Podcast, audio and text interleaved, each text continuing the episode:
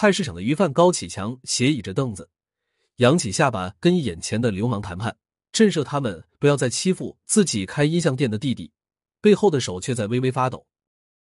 他的勇气和胆怯都来自于一场误会。菜市场的管理员和摊贩都觉得他和一名警察交往甚密，指望他能帮忙为受欺负的弟弟出头。高启强硬着头皮，狐假虎威的用一席话糊弄住了这群欺压小商贩的流氓。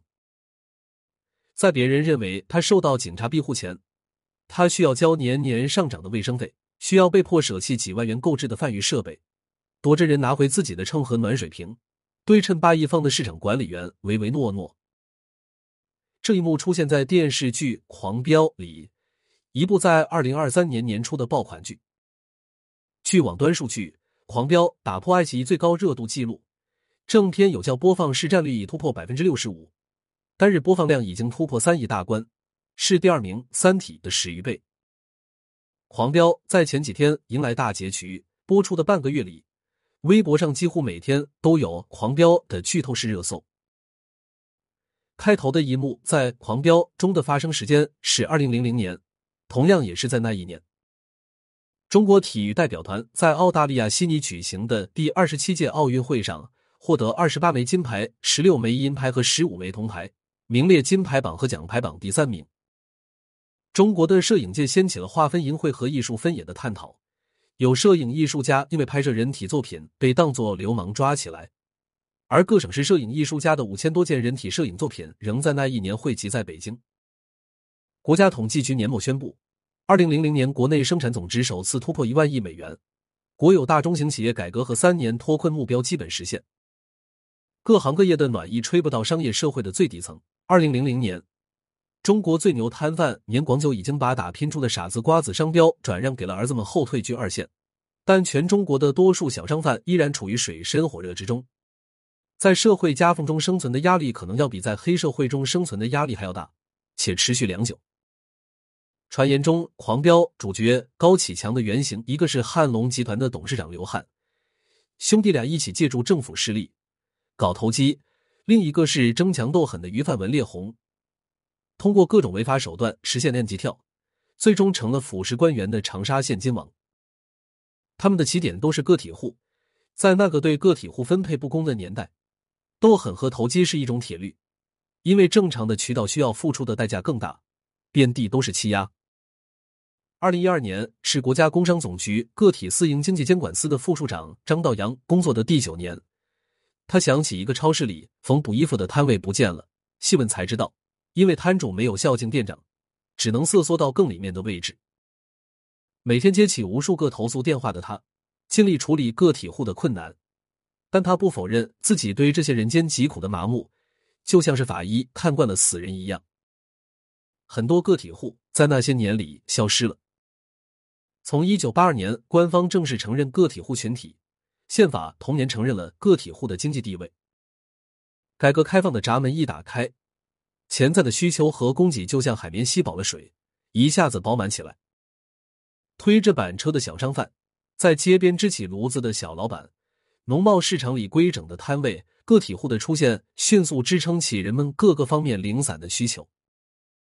个体户也解决了大量就业问题，大批无业青年在市场经济百废待兴时无处安置，个体户就是安身立命的权宜之计。一九八二年，广州高地街。年轻的姑娘们怯怯的躲在摊位里，随时准备躲避熟人投来窥探的目光。但这样的羞耻感很快就就被真金白银驱散。在八十年代，个体户造就了第一批白手起家的万元户；在九十年代，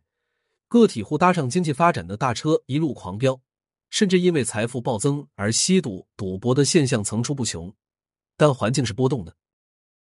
一九九七年五月。北京市宣武区宣布建立城管大队，管理内容包括市容卫生、占道经营、无照经营等等。在试点执法成功后，北京的经验在接下来的数年中推广到了越来越多的城市中。一九九九年，登记在册的个体工商户人数达到三千一百六十万户的峰值，随后迎来了一次洗牌，到了二零零六年净缩水八百一十万户。造成个体户骤减的主因是地方政府以清理摊贩为荣，罔顾民生困境。二零零五年有一则啼笑皆非的新闻：一个来青岛找工作未果的女青年，最后通过几位无证摆摊的老乡找到了工作，每天在市南城管二中队的门口蹲点，执法车一出动，他就打电话给老乡报信，一个月能赚两百元。从个体户打游击也要坚持出摊和女青年给个体户放风，不难看出个体户承载的意义以及就业形势有多严峻。《狂飙》中的高启强从小最怕鱼腥，但为了养活弟弟妹妹，还是做了十几年的鱼贩，任人欺凌。这是二十年前个体户的真实情况，他们多为生存型创业，普遍没有更好的选择，只能用一点蝇头微利养活全家人。一生存之难。从一九八二年到二零零零年，个体户经历了没人管的鼓励和谁都想管的落寞。改革开放初期，各地没有什么部门折腾他们，但在个体户走向正规的过程中，意想不到的事情却越来越多。根据中国青年报的报道，二十一世纪初，美国哈佛大学、耶鲁大学等学者进行了调查，从注册一家公司到开业，平均所必经的审批步骤数。中国内地为七道，需经的工作日天数达到一百一十一天，而环境较好的某些国家只需要二天。费用是另一个重担。根据官方公布流程估算，完成审批的显性费用占中国人均年薪的十一，其他许多国家的平均值在百分之一。在后续的经营过程中，各种费用也在榨干个体户的油水。二零零六年，福建省莆田县国税局调查过一个农贸市场。不到二米长的鱼摊，每月负担近八百元各类费用，其中三分之一是税费，三分之二是摊位费、工商管理费、卫生费、检疫费、治安费、教育费等费用。二、外部冲击，大型商超连锁店的增加都对个体户的生存造成了剧烈冲击。截至二零零五年，我国限额以上连锁零售集团企业一千四百一十六家。同比增长百分之三十四点二。二零零四年年中，北京市统计局统计北京连锁门店超五千个，比去年同期增加百分之三十点四。超市的布局越来越深入到了城市的末梢。二零零四年，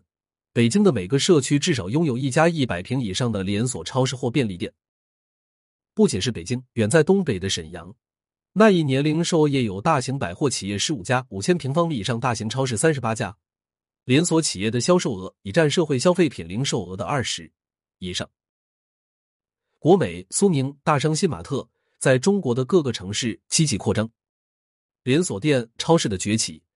使得在价格、商品种类都处于弱势的个体户，又从市场的边缘再向外退了一步。个体户分得的利益比例与社会发展的成果远远不相匹配，生存的压力和给个体户增加的成本。最终要流向市场。二零零九年，中国政法大学教授何冰曾对摊贩经济进行过实证研究。他认为，郭岩的政府规定增加了商贩成本，商贩为了转嫁成本，就容易导致食品安全问题。事实确实如此，瘦肉精、金华火腿、敌敌畏、苏丹红、陈化良等食品安全事件都在二零零零年至二零一零年这十年间频发。同样的风气也蔓延到其他领域。被誉为中国硅谷的中关村，曾经有过一段疯狂行骗的阶段。在中关村的贴吧里，二零一零年前后，人们乐此不疲的揭发那些仍然生存于中关村的黑店的骗术，报高价叫假经理撑门面，先收款，再游说顾客添钱买更贵的。坊间传言，房租吃掉了绝大部分的利润，想留在那里，不骗就干不下去。铤而走险的原因，或许与个体户到底是哪些群体有关。二零零七年，清华大学做了一个研究，发现生存型创业占据九成，且以大学生、下岗工人、无业农民、找不到工作的大学生为主。换言之，这些人不是机会型创业，如果不做个体户，他们根本看不到路在何方。只顾城市面子而不顾民生的部分政策，在二零零八年之前出台，再次围剿了个体户。二零零六年九月。以合肥为首的多个城市开始以整顿市容为由推行无摊城市，在没有饭吃的困境面前，整顿市容却成了更重要的事。二零零七年一月，广州市全面禁止摩托车上路，五十万辆摩托车从广州消失，除了首当其冲的摩的司机，还有配件修理工承受了次生灾害。根据估算，广州的失业率在当时可能骤增百分之二。给个体户施压的部门比比皆是，单能撑腰的几乎没有。张道阳对一个求助电话印象深刻。一个进城十年的农民老王，摆摊做手机维修，他的执照因为忘记年检被吊销。他想去办执照时，遭遇了踢皮球。工商局要求他去街道开场所合法使用证明，街道自称没有资格，不开证明。老王作为黑户，只能无证经营，因为只能买假发票。他被执法者谴责危害国家利益。他气愤不解的在电话里问张道阳：“国家利益的第一位，不是满足每个老百姓的生存需要吗？我们自己养活自己，也算危害国家利益。”在十几年前，小商贩的形象一度极其负面，不时有城管队员被商贩打得头破血流的新闻见诸报端。在新闻里，摊贩狡诈而冲动，他们曾经作为市场经济试水者的个体户，却在十几年前一度沦为弃子。三个体户的未来，狂飙中缺钱开小灵通商店的高启强，因为一泡尿的意外误杀两个人，之后被裹挟走上了犯罪的道路。彻底脱离了在底层挣扎的个体户命运。他开手机店，做企业家，找保护伞，一步一步成为了当地的地下皇帝。但更多个体户在四面楚歌时消失了。据国家工商总局的统计，一九九九年，我国是有个体工商户三千一百六十万户，而截至二零零六年六月，这个数字变成了两千五百零五点七万。他们不是高启强，他们去往何方？重庆的经济学博士胡天翼在二零零六年发表了一篇《创业环境改变，个体户减少的另类解读》。他认为，这不是个体户的衰退，是中国经济内核的位移，是不同角色此消彼长的更替，使得个体户涌向了私营企业。据国家工商局统计，二零零五年底，全国登记的私营企业四百三十万户，从业人员四千六百八十一万人。私营企业户数比一九九九年的一百四十八万户增加了两百八十二万户，从业人员比一九九九年的一千九百万人增加两千七百八十一万人。他用这则数据佐证了观点。这种说法太过乐观，很快遭到了更多学者的反对，因为个体和私企并不是互斥的，也能共荣共生，让所有个体户都变成企业家，不仅忽视了问题存在，也显然不符合市场规律。随着制度性漠视给个体户增加的阻力越来越明显，财政部、发改委、工商总局联合下发通知，全国统一停止征收个体工商户管理费和集贸市场管理费。二零零七年全国两会上，许多代表呼吁，应该对个体户加强扶持。广东选择了一个中间地带，无证个体户可以被拢在一起，减少治理成本，也给小商贩们一条生路。二零零八年。成都市创建文明城市，为消除无照经营，市政府指定工商局给不能满足办理工商登记条件的小商贩颁发了灵活就业营业辅导证。各地陆续对小商贩给予了更多宽松政策。从近十年的个体户数看来，这种鼓励是有效果的。在去年的十月，《促个体工商户发展条例》姗姗来迟，再次明确了个体工商户的地位和作用。加大对个体户的合法权益保护，这意味着一路裸奔的个体户将在政策、金融、信息等方面得到更多支持。在《狂飙》的第五季开头，吴刚饰演的指导组组长徐忠说：“我们的社会中仍然存在不公平的分配，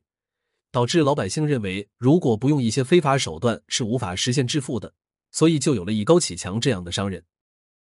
更多人需要一个更平稳和健康的市场环境。”而非少数人铤而走险之后的暴富，狂飙结束了，愿狂飙不再。